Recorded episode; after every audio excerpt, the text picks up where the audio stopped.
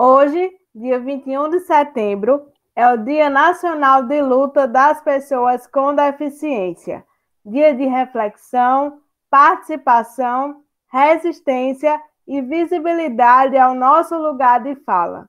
Dia de reconhecer que nossa luta foi construída pela soma de personagens do movimento da pessoa com deficiência ao longo da história e que aconteceu através da defesa de argumentos, experiências, atos públicos, dor, suor, lágrimas, violência, exclusão. Tudo isso para buscar voz ativa e protagonismo em uma conjuntura desigual e opressiva. Eu sou Fábio Alana Pita, mulher com deficiência, assistente social e colunista no Nossa Fala. Hoje vamos conversar com a professora Adenise Queiroz, mulher cega e paraibana, sobre a sua vivência enquanto pessoa com deficiência.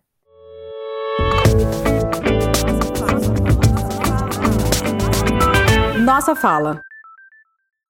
Oi, Adenise! Seja bem-vinda ao podcast do Nossa Fala. Muito feliz em te receber. Olá, Fábio. Olá a todos que costumam acompanhar né, esses podcasts, costumam acompanhar o belíssimo trabalho que vocês fazem na luta é, e no combate a toda e qualquer prática capacitista. Acho que esse é o caminho mesmo. E esse 21 de setembro marca essa, esse desafio que nós temos é um desafio mundial e, ao mesmo tempo, um desafio local, de seja por nossas atitudes, seja em nossas falas, trabalhar mesmo na luta e no combate a essa prática tão perversa para as pessoas com deficiência. Exatamente. E a Denise é uma referência aqui para nós paraibanos, enquanto mulher cega, enquanto militante da causa, já tive vários encontros com ela, enquanto Conselho Estadual da Pessoa com Deficiência, alguns anos atrás, e também no projeto de extensão, na qual ela, ela faz parte, que é a Inclusão em Foco da UFPB. E fico muito feliz de estar aqui convidando e ela ter aceito o convite, aqui eu estou muito radiante. Então, Denise, é, nesse 21 de setembro, eu queria saber, na tua opinião, temos o que comemorar? Então, Alana, por mais que tantas pessoas possam dizer que não, eu ainda ousaria dizer que sim. Eu acho que nós temos que comemorar sim a persistência, a resistência, a resiliência de tantas pessoas, homens e mulheres com deficiência, numa cultura, numa sociedade notadamente capacitista, numa sociedade marcada por barreiras, barreiras arquitetônicas, que negam o direito de ir e vir a tantas pessoas com deficiência física, barreiras pedagógicas que negam acessibilidade aos estudantes com deficiência visual, desde a educação infantil até a universidades, barreiras comunicacionais que têm negado a estudantes surdos, a pessoas surdas em geral, o direito a uma comunicação livre e acessível, barreiras ainda atitudinais que negam às pessoas com TEA, às pessoas com deficiência intelectual, o direito de uma vida independente, o direito de realizar escolhas, de tomar decisões por si mesmas. É, em meio a essa sociedade tão perversa, tão capacitista, é, onde a gente encontra pessoas com deficiência na universidade, no mercado de trabalho, ainda que em número pequeno, nos espaços de cultura e de lazer, gerindo também suas famílias. Eu acho que mais que lamentar aquelas pessoas que ainda não conseguiram tais conquistas, é preciso comemorar mas, sobretudo, disseminar essas experiências exitosas que já existem, que mostram que é possível, sim, as pessoas com deficiência viverem em uma sociedade, viverem em ambientes menos capacitistas, mais acolhedores, mais inclusivos. Agora, só será possível quando a própria sociedade a família é, eliminarem as barreiras que muitas vezes impedem a participação das pessoas com deficiência. Então, eu comemoraria a resistência, a resiliência, a persistência e marcaria a data como, de fato, um dia de luta, um dia de reivindicação, um dia de dizer à sociedade: é possível que um número muito maior de pessoas com deficiência possam estar ocupando qualitativamente esses espaços, mas depende da sociedade, das famílias, da escola, de todos, enfim, porque a inclusão é um esforço, é uma luta coletiva. Isso mesmo, Denise. E você falando, eu lembrei muito aqui da questão do coletivo. Enquanto nós, segmentos, enquanto pessoas com deficiência, enquanto pessoas sem deficiência também, somar nessa luta. Porque tem vários personagens que podem contribuir, sim, e avançar ainda mais para que no futuro as pessoas com deficiência possam usufruir daquilo que foi conquistado, tanto anteriormente quanto agora, né, que a gente está nesse processo, e também que eles conquistarão e vão aí adiante na história. Então, acho que a coletividade, o empoderamento coletivo é muito importante para a gente fortalecer essa luta. Sim, afinal de contas, a deficiência hoje, uh, contrariando o que se pensava antes, né, que a incapacidade estaria no próprio corpo do indivíduo, a, a deficiência hoje é uma questão social. E aí é preciso sim chamar atenção à sociedade, chamar atenção à escola para criar políticas de educação inclusiva, à saúde para assegurar a presença de, a, a, a presença do, da pessoa com deficiência no serviço de saúde, a acessibilidade nesses espaços, assim como nos espaços de cultura e de lazer. Então, hoje, sozinha, pessoas com deficiência não podem alcançar a inclusão. Por si só, não precisa haver um esforço, um investimento da sociedade, que também tem que se abrir para o diálogo, também tem que é, entender, acolher as potencialidades das pessoas com deficiência e passar a desenvolver um processo de convivência bem mais inclusivo do que aquele que nós temos hoje. Exatamente, Denise, eu super concordo contigo. É, outra questão muito importante que debatemos muito ultimamente é sobre o capacitismo. Até na primeira fala você falou sobre a questão do capacitismo. E aqui eu queria fazer um recorte em relação à mulher com deficiência, já que essa plataforma do Nossa Fala é feita por mulheres. E queria saber de ti, Denise, de que forma o capacitismo se expressa no cotidiano de nós, mulheres com deficiência. Pois é, eu tenho escrito algumas coisas e conversado algumas coisas sobre o capacitismo, e aí eu digo sempre que capacitismo é toda e qualquer atitude, toda e qualquer prática discriminatória que põe em xeque, ou seja, que nega a capacidade da pessoa com deficiência. E aí, a, o capacitismo ele ocorre sempre que, por meio de, de uma fala ou por meio de atitudes que às vezes vêm de forma bem explícita, outras vezes vêm de forma sutil, de forma velada, mas por meio de atitudes que diz: "Não, você, pessoa com deficiência, não é capaz de dirigir, você não é capaz de estudar, você não é capaz de trabalhar, você não deveria estar aqui na rua caminhando sozinha. Por que, que alguém fez essa perversidade com você? Mas como que ela, sendo surda, ou como que ele, sendo cego, consegue gerir seu lar, consegue ir todo dia para o seu trabalho. Tem tantas pessoas tão bem de saúde que não conseguem, e assim mesmo ela conseguiu. São atitudes, são discursos que parecem tão bonitos, né? Mas subjacente a eles vem uma ideia de que em função da sua condição da deficiência, ele não conseguiria, ele estaria limitado. E, Alana, o quanto que a nossa sociedade precisa evoluir nessa questão, né? Porque são discursos tão sutis, né? São discursos que parecem tão leves, mas que vêm carregados, impregnados desse preconceito. É um discurso que muitas vezes ele, ele tem sua raiz no desconhecimento mesmo, né, na pouca convivência que historicamente se tem com pessoas com deficiência, mas a sociedade precisa superar esse discurso e muito mais do que olhar para os limites, o convite é para que a sociedade possa olhar para aquilo que a pessoa com deficiência pode fazer, desde que ela tenha condições e oportunidades para tal. Porque, como a gente já mencionou, muitas pessoas com deficiência não estudam, ou não trabalham, ou não se casam, não, não vivenciam experiências afetivas, sexuais, porque todo o ambiente onde ela sempre viveu lhe restringiu, lhe negou esse direito.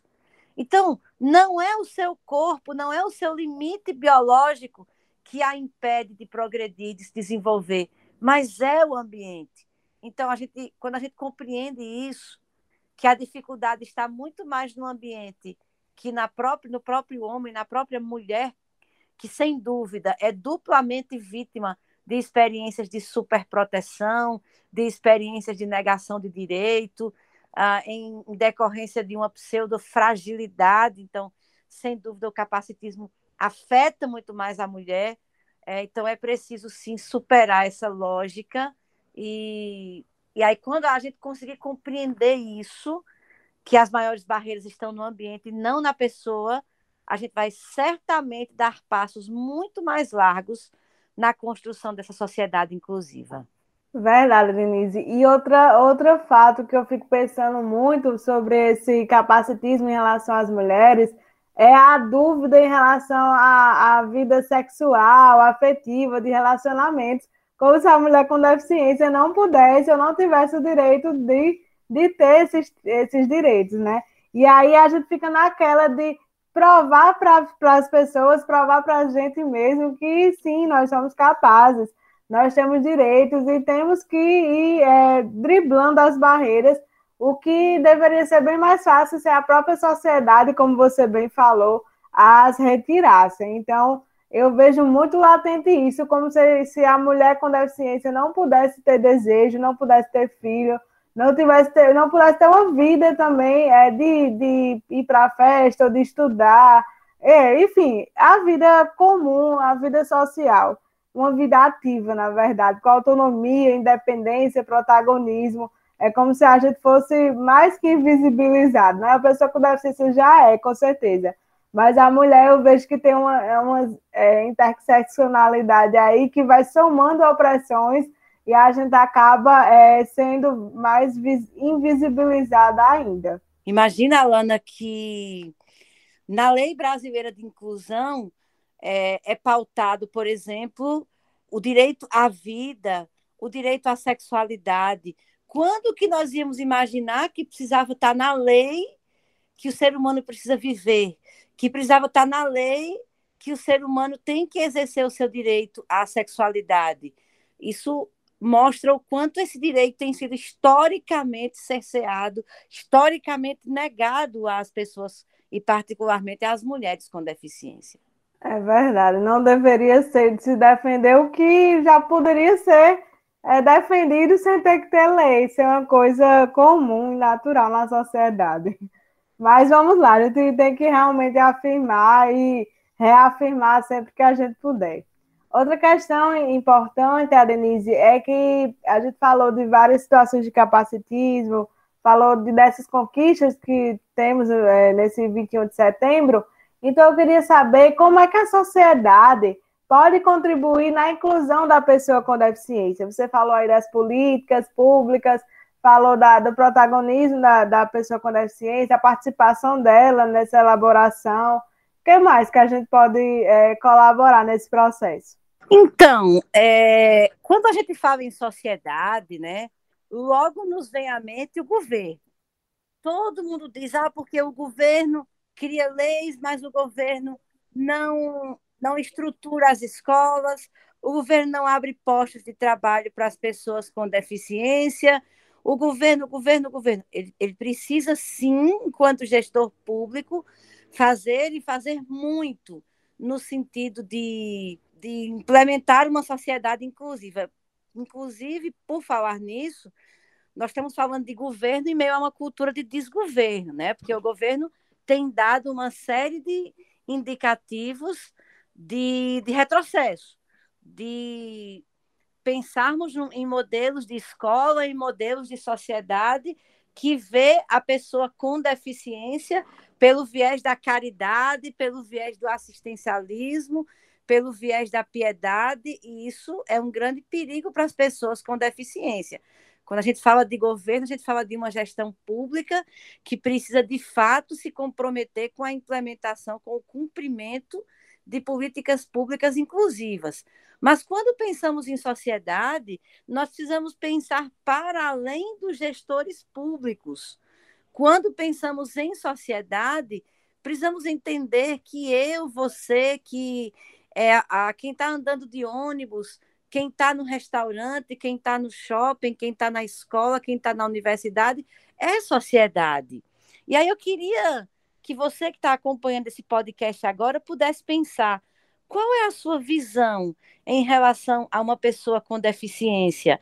O que que você sente quando você encontra com essas pessoas? É pena? É desejo de super proteger?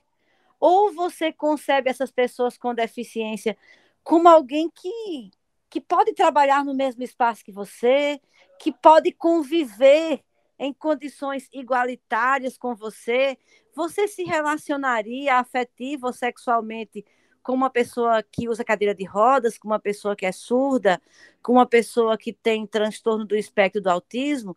Então, acho que quando a gente fala em sociedade, o convite é sim para a implementação de políticas públicas é, de inclusão e acessibilidade, mas o convite é para que cada pessoa que enxerga, que escuta, que anda, que tem seu processo cognitivo num funcionamento harmônico, para que ela repense as formas com as quais ela se relaciona com as pessoas com deficiência, que muito mais que olhar tão somente para o limite de seu corpo, que ela possa olhar para as potencialidades, muitas vezes escondidas, uh, numa cadeira de rodas, numa mão que fala libras, numa bengala. Então, ao invés de olhar para a bengala, para a cadeira ou para as mãos falando libras, olhe para o homem, para a mulher, para a pessoa que está para muito além da sua condição de deficiência. Quando a sociedade não demonstrar ou demonstrar menos estranhamento diante de, da participação de pessoas com deficiência nos espaços públicos, eu diria que ela vai ser muito mais acolhedora, muito mais inclusiva. Brilhante essa Denise, viu? Por isso que é uma referência mesmo. Estou suspeita para falar, mas eu fico aqui aprendendo cada vez que eu a encontro, seja presencialmente ou virtualmente. Eu, é uma aula realmente que a gente, enquanto pessoa com deficiência, enquanto cidadã, a gente está aqui só é, acolhendo e processando, refletindo também. É muito importante. Bem, a Denise, agora a gente vai encaminhando para o final do nosso podcast e eu queria que você deixasse uma, uma mensagem final para esse 21 de setembro de 2021. Eu vou falar daquilo que, que a gente dizia no começo. Acho que a mensagem é de esperança. Esperança de que mais homens e mais mulheres com deficiência estejam na universidade, esperança de que se criem postos de trabalho onde haja acessibilidade para pessoas com deficiência, esperança de que homens e mulheres com deficiência venham a se tornar pais e mães responsáveis e capazes de educar e de cuidar de seus filhos, de, de gerir seus lares, de tomar decisões. Esperança de que as crianças com deficiência dessas novas gerações não sejam separadas das demais sob a alegação de que elas não podem brincar como as outras, de que as crianças com deficiência participem das festinhas de aniversário de seus colegas sem deficiência, sem serem olhadas como estranhas, principalmente pelos adultos, porque as crianças sem deficiência são muito mais inclusivas do que nós adultos. Esperança, enfim, de uma sociedade acolhedora, inclusiva, que não se espante com a presença de pessoas com deficiência. E essa esperança, como nos diz Paulo Freire, cujo centenário estamos celebrando este ano, essa esperança não é acomodada, não é uma espera passiva, mas Paulo Freire nos convida não a esperar, mas a esperançar. E então essa esperança ela precisa ser é, uma ação coletiva nossa, enquanto pessoas com deficiência, individual e também nos movimentos de pessoas com deficiência em que nós é, nos integramos, e aí sendo uma ação que parte dos movimentos de pessoas com deficiência, que possa se expandir para a sociedade e que a sociedade seja, mais, seja cada vez mais aberta e acolhedora a essa demanda. E aí a gente terá certamente gerações futuras que vão ter outra visão em relação à inclusão. Exatamente, Denise. Eu assino embaixo que tudo o que você falou e que a gente possa juntos fazer um futuro, construir esse futuro anticapacitista, inclusivo, transformador e diverso. Então, agradeço a participação da professora Denise Queiroz nesse podcast e que reforcemos a importância da luta das pessoas com deficiência, não só hoje, no dia 21 de setembro, mas todos os dias do ano. Vamos juntas?